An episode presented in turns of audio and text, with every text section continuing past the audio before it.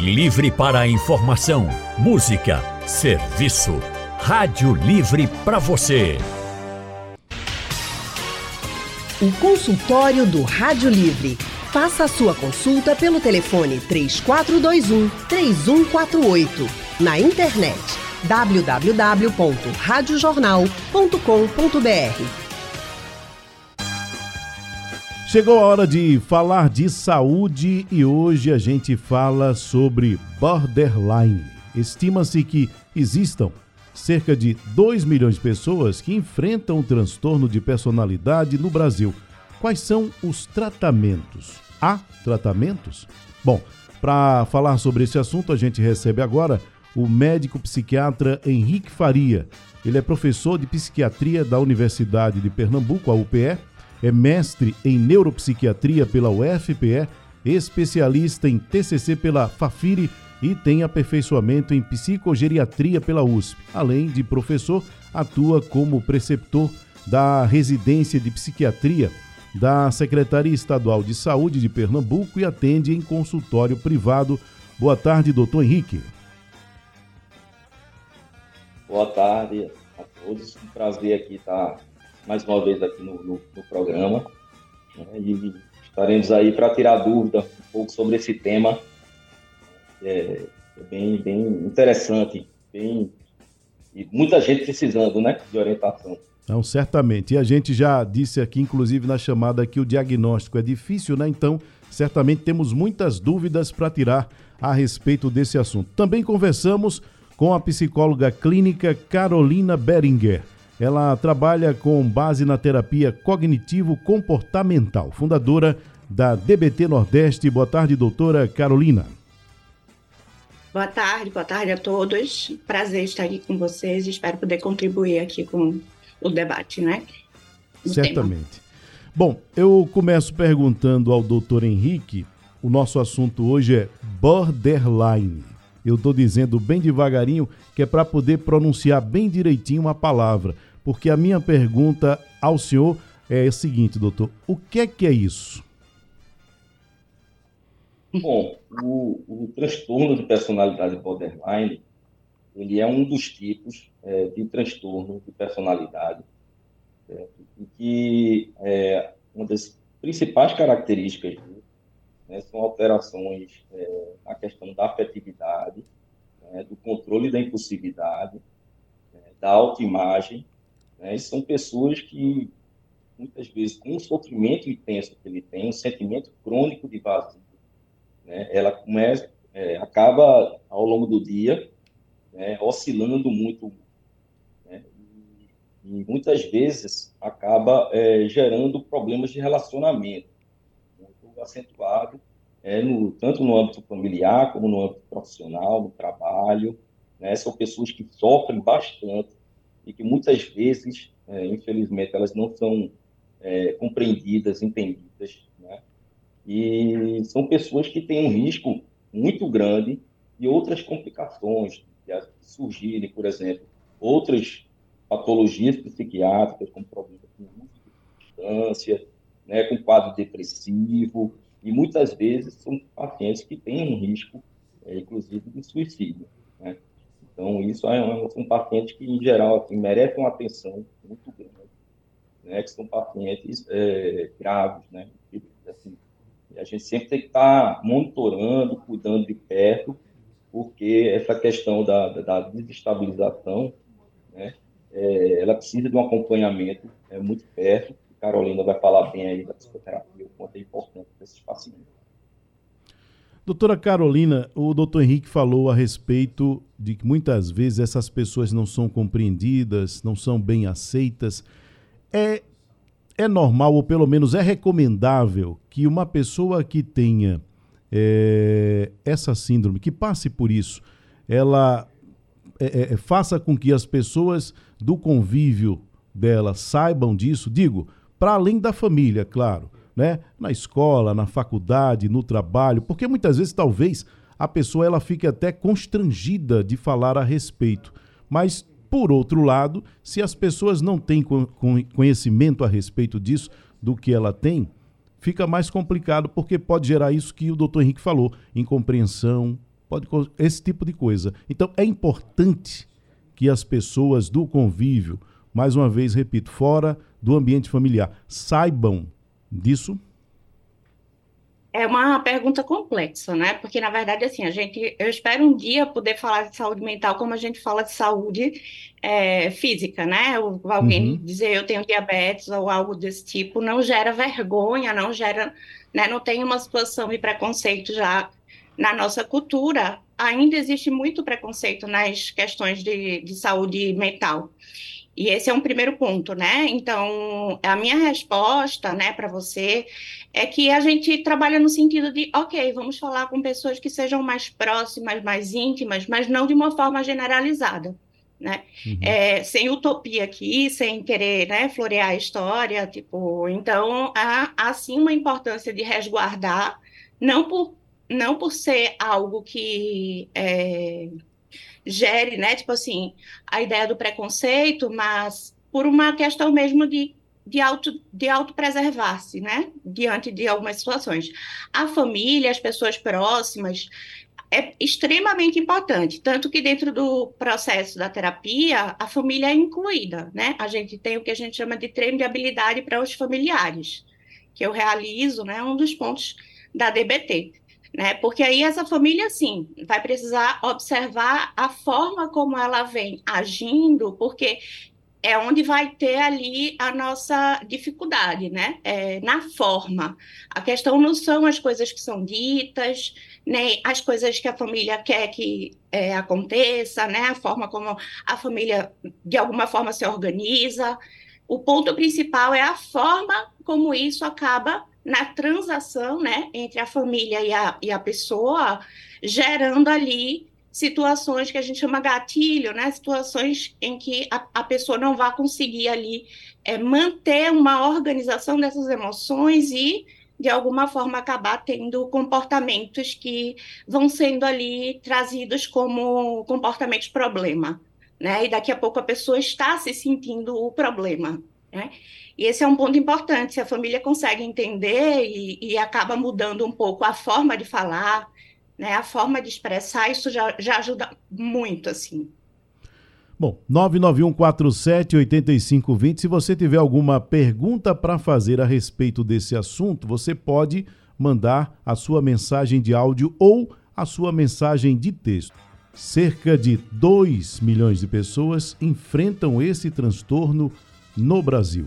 E agora a gente segue conversando a respeito, trazendo orientações para você que está nos acompanhando e que pode mandar a sua pergunta por áudio ou por texto, por texto para o 99147 8520. Doutor Henrique, a gente falou no início da conversa que era algo de difícil diagnóstico. Qual é a grande dificuldade de diagnóstico nesse caso? Bom, uma das grandes dificuldades que a gente tem em relação ao diagnóstico é porque ele, ele tem sintomas, né, sinais e sintomas que também acontecem em outros transtornos psiquiátricos. Né? Um, um, dos, um dos, transtornos que mais são confundidos com o borderline é, por exemplo, o transtorno bipolar. Então, muitas vezes a gente tem pacientes assim que a gente tem uma dificuldade muito grande, é, porque o, o, borderline, como tem uma das questões sintomatológicas bem exuberantes, que são a questão do, do, do afeto, do humor, da, da, dificuldade de expressar o humor. Né? E esse humor, ele, ele acaba oscilando muito, flutuando. Né?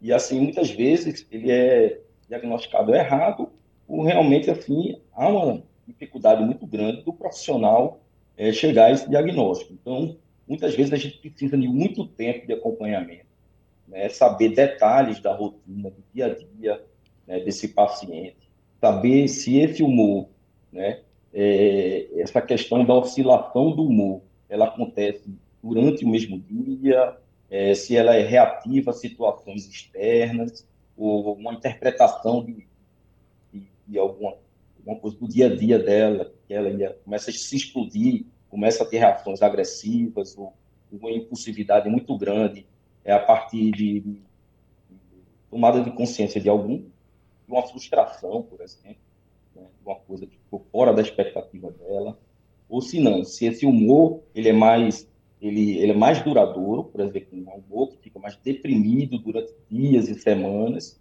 que é uma coisa que de fato acontece com o bipolar, né? Então é motivo de confusão e, e vale a ressalva também que muitas vezes esse transtorno de é, personalidade borderline ele é comórbido, então ele vem junto com outro quadro psiquiátrico. Esse que eu falei, inclusive o transtorno bipolar, é um dos transtornos que também vem é, comórbido com borderline. Então, às vezes, é difícil de o diagnóstico, né? Porque também esses pacientes têm mais de um transtorno psiquiátrico mesmo. Doutora Carolina, é, o doutor Henrique falou a respeito dessa dificuldade e a confusão que pode gerar nessa tentativa de diagnóstico com outros transtornos. E aí, é, eu queria que a senhora falasse a respeito de sinais, porque a gente vem falando muito nessa questão da oscilação em relação ao humor. Mas certamente existem outros sinais que também são típicos desse transtorno. E eu queria que a senhora falasse a respeito desses sinais. Então, é, geralmente a oscilação do humor no, na pessoa que é, tem personalidade borderline vai acontecer muito contextualizada, né? Então, você vai ter uma situação na vida da pessoa que a leva, né, a, a uma oscilação do humor. É, e o, o, que isso diferencia muito da, das outras questões, né, que nem sempre vão estar ali tão organizadas dentro do contexto de uma situação que tenha ocorrido na família, né? Uhum. Então, essa é uma, uma das questões. É, o fato também da afetividade, como o Henrique trouxe, né, que é uma questão bem importante. Então, as questões de, de afetividade interpessoal, né, dos relacionamentos de uma forma geral, é algo mais complexo para a pessoa com personalidade borderline. É muito marcante isso, né? Porque, inclusive, quando a gente pensa do ponto de vista da terapia comportamental dialética, a gente vai falar que é um sujeito, né, que tem essa combinação da questão é, biológica com a, o que a gente chama de invalidação. Invalidação no sentido de que são pessoas extremamente emotivas numa sociedade que não acolhe emoções, né? Hum. Então, ela vai durante a vida, ser muito invalidada de várias formas. Então, elas vão ser chamadas dramáticas, vão ser chamadas de, é, necessidade de atenção, né? Vai, vão ser chamadas de mudança ali de personalidade, porque uma hora está, sei lá, uh, fazendo uma determinada atividade de forma e depois quer fazer outra completamente diferente. As pessoas não conseguem entender muito esses movimentos, né? E aí elas acabam sendo muito invalidadas, né? Uhum. não, não compreendidas na forma como elas experimentam a vida. Eu gosto de falar da ideia de que, assim, embora a gente traga a palavra transtorno, a gente está falando de personalidade, né? Sim. Personalidade é uma forma de viver a vida. Tá? Então, a gente vai trabalhar muito do ponto de vista da aceitação dessas questões clínicas que vão aparecendo ali como consequência. E essas questões é que a gente chama de transtorno. Eu gosto muito de fazer essa diferenciação, porque, como a personalidade, é muito duro a gente pensar, né? Ah, então eu sou uma personalidade transtornada. E não é isso, né? É, a gente vai ter ali as situações clínicas, os comportamentos problemáticos, como consequência das relações, da, da, da, vida da pessoa, e isso é o que a gente vai trabalhar na clínica, né? Essa é a parte da ideia do transtorno. Mas a pessoa em si, eu gosto de dizer, olha, você tem personalidade borderline. E aí, só para complementar, que eu acho que tem a ver com a pergunta que você tinha feito e eu respondi de uma forma, mas assim, quando a pessoa está já mais, é, vamos dizer, consciente, o autoconceito bem fortalecido, né? Ela está bem com a aceitação da forma como ela experimenta a vida, não teria problema dizer, né? Então, por exemplo, eu tenho diagnóstico de borderline, tive ele aos 18 anos de idade, e eu consigo falar disso de uma forma tranquila e não vou ter situações se alguém me disser algo, né? Porque eu já estou fortalecida sobre a ideia da minha experiência de vida, né? Mas as pessoas, quando ainda não chegaram nesse momento, realmente o, resguardar um pouco é, essa. Né? Mas também tem uma importância da gente falar para poder diminuir o preconceito. Né? Uhum. As duas coisas são verdadeiras, mas aí a gente precisa ir pensando ali se aquela pessoa já está preparada para dizer, né, de uma forma tranquila, e não ser, vamos dizer, é, não ter ali gatilhos por conta do que as pessoas, da forma como as pessoas vão reagir ou do que vão dizer para ela após isso, né? Após esse comunicado. Doutor Henrique, isso é algo que qualquer pessoa pode desenvolver? Como é que isso se desenvolve? Como é que aparece? Como é que, qual é o início disso numa pessoa? Bom, o, o, quando a gente fala de personalidade, né, é, a gente está falando de uma construção que vem desde a infância.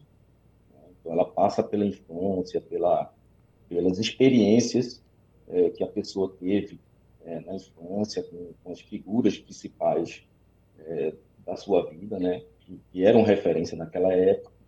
O pai, a mãe, né? Que é o habitual, mas muitas vezes você não tem o pai a mãe, não tem uma né, tem ausência de, um, de, uma das figuras, seja por, é, por família pais divorciados, seja por, por pai mãe, enfim. Mas tem mais configurações familiares, né? Mas ela começa a construir ali desde pequeno, né? E, e à medida que ela vai entrando na adolescência, né, a base da personalidade ela já está sendo estruturada e ela vai se modelando, né? É, e é uma coisa importante da gente falar, assim, que por ser uma questão de personalidade, ela começa a se construir mas o diagnóstico tem que ser mais à frente.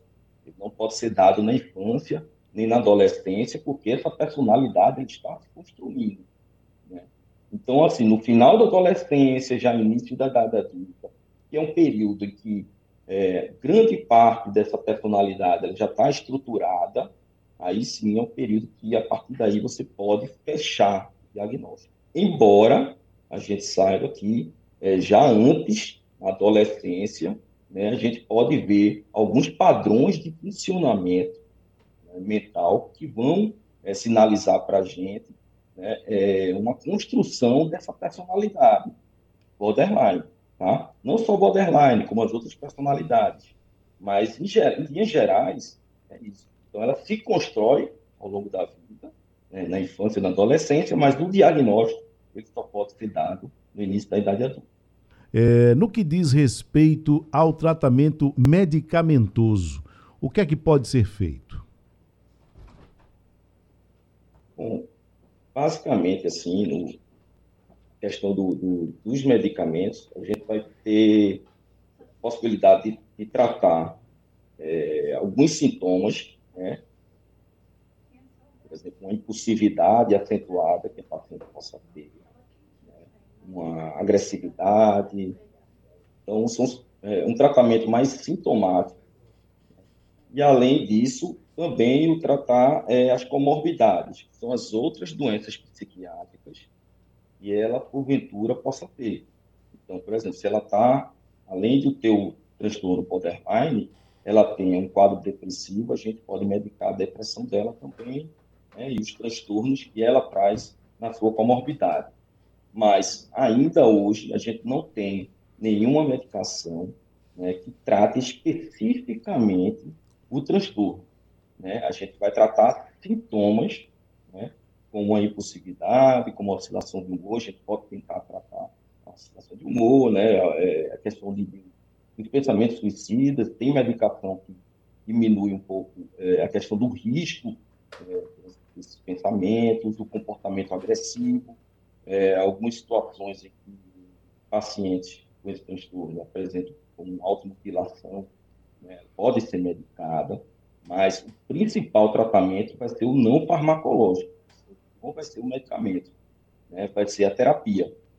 Então, é, Carolina pode falar aí bem, mas a gente considera na medicina, inclusive quando a gente está diante de, de, algum tratamento é, absoluto, em relação ao outro, a gente chama, costuma chamar na medicina de padrão ouro. Né? E a gente costuma dizer que, essa, que a DBT, né, a terapia dialético comportamental, ela seria, então, realmente padrão ouro para o tratamento. Doutora Carolina, no que diz respeito à sua área de atuação, como é que funciona o tratamento?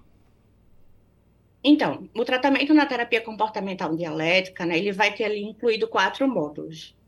Então, a gente vai falar que o paciente tem um primeiro que é do próprio terapeuta, né? Então, a gente tem uma equipe de consultoria, eu me reúno toda semana com dois colegas, um psiquiatra e uma psicóloga, onde a gente vai ali é, organizar o caso clínico, se ajudar na motivação, né? E poder enxergar coisas que a gente talvez não esteja manejando bem.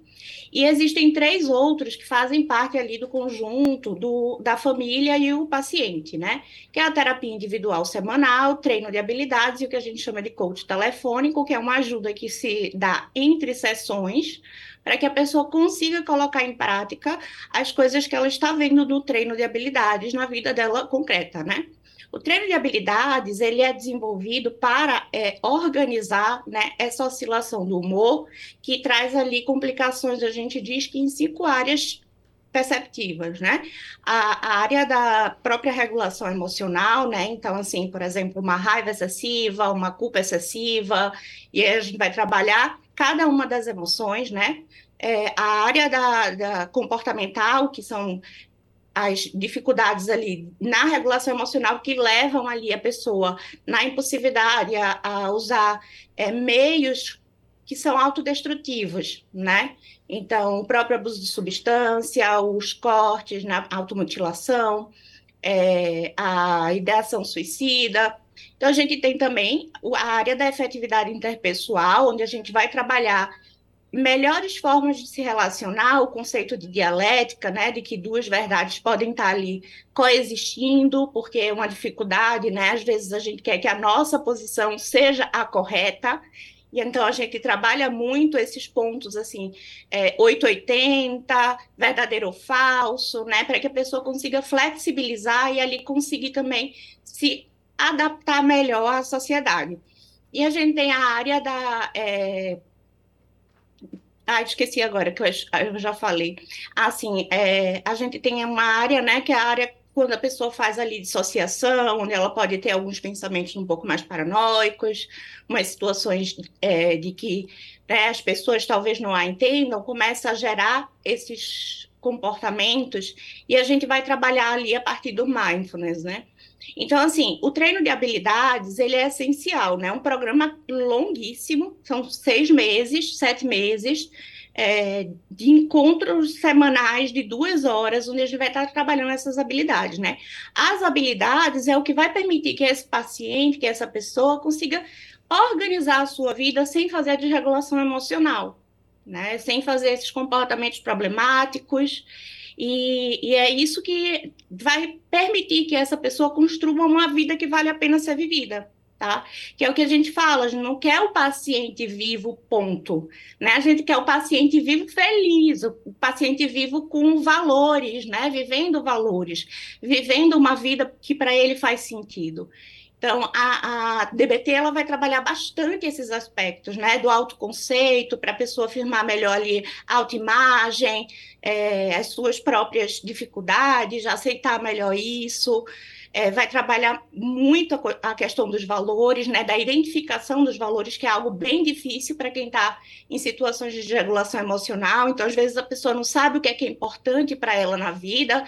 Então, a gente vai trabalhar esses conceitos né, e vai trazer de uma forma prática porque a gente tem literalmente exercícios, né? E esses exercícios é o que vai permitir que essa pessoa consiga colocar isso no seu modo de viver, né? E consiga está ali vivendo de uma forma diferente da que ela vinha vivendo antes, o que não significa dizer que ela se despersonalizou, né? Que ela hum. continua sendo a mesma pessoa, só que agora ela tem habilidades para lidar com esse mundo interno, com esse excesso de emoções, com essa intensidade. Então, é um pouco isso que a gente faz na terapia comportamental dialética. E tem a parte da família, que também faz o treino de habilidades, né? Para que eles saibam acolher é, saibam como se relacionar com o seu parente. Então, basicamente é isso que a terapia comportamental dialética faz, né? Então, ela é bem robusta, assim, é uma proposta terapêutica realmente é, focada de início na, na, no borderline, mas hoje, inclusive, para várias outras questões clínicas onde há alta desregulação de, de humor. Bom, a senhora falou num ponto aí, eu queria retomar um pouco mais a respeito, porque acho de suma importância nisso tudo que envolve o tratamento, que é o papel da família, né? Porque é, é, o diagnóstico não é fácil, a convivência também não deve ser fácil, mas o papel da família nesse tratamento, no conjunto né, do tratamento, ele é muito importante, né, doutora? Sim, porque da mesma forma né, que o paciente vai trabalhar essa aceitação dessa intensidade emocional, vai ter uma importância da família conseguir entender também essa intensidade emocional, porque é, é um grande ponto ali do ruído, né? É, onde a gente, a, a, gente vai chamar de validação ou invalidação. A família acaba fazendo uma invalidação porque ela não consegue compreender o como é viver na intensidade emocional que o seu parente vive. Né? Então, a gente faz exercícios, a gente faz algumas é, falas né, para que essa pessoa comece a construir esse olhar né, de, de empatia, é, de aceitação, de compreensão, né? Saia desse lugar de julgamento, desse lugar que vai falar de forma pejorativa, que vai trazer termos, né?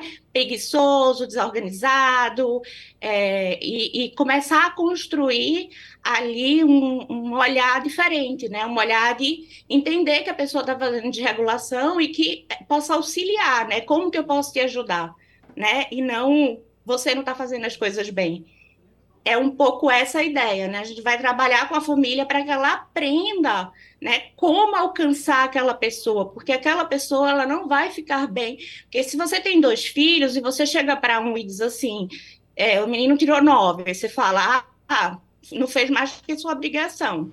Você chega para o outro filho e você diz assim, tirou nove, né? Tipo, ah, não fez nada mais sua obrigação. Para um, pode ser assim, tipo, vou estudar mais para tirar dez, né? Quero. E o outro recebe isso, às vezes, como tipo assim, nada do que eu faço é suficiente, nada do que eu faço é bom. É, e, e às vezes a família não compreende a necessidade de que essa pessoa mais sensível, né, seja acolhida nessa sensibilidade. E aí a gente trabalha bastante esse ponto. Perfeito.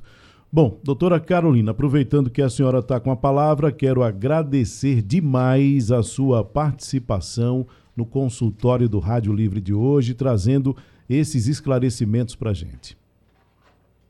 Ah, eu agradeço também imensamente o convite e estou à disposição para outros momentos, para outras questões. Obrigada. Doutor, doutor Henrique Faria, muito obrigado pela sua participação, muito obrigado pelas suas orientações aqui no consultório do Rádio Livre. Eu que agradeço aí o convite. Foi maravilha aqui esse debate, né?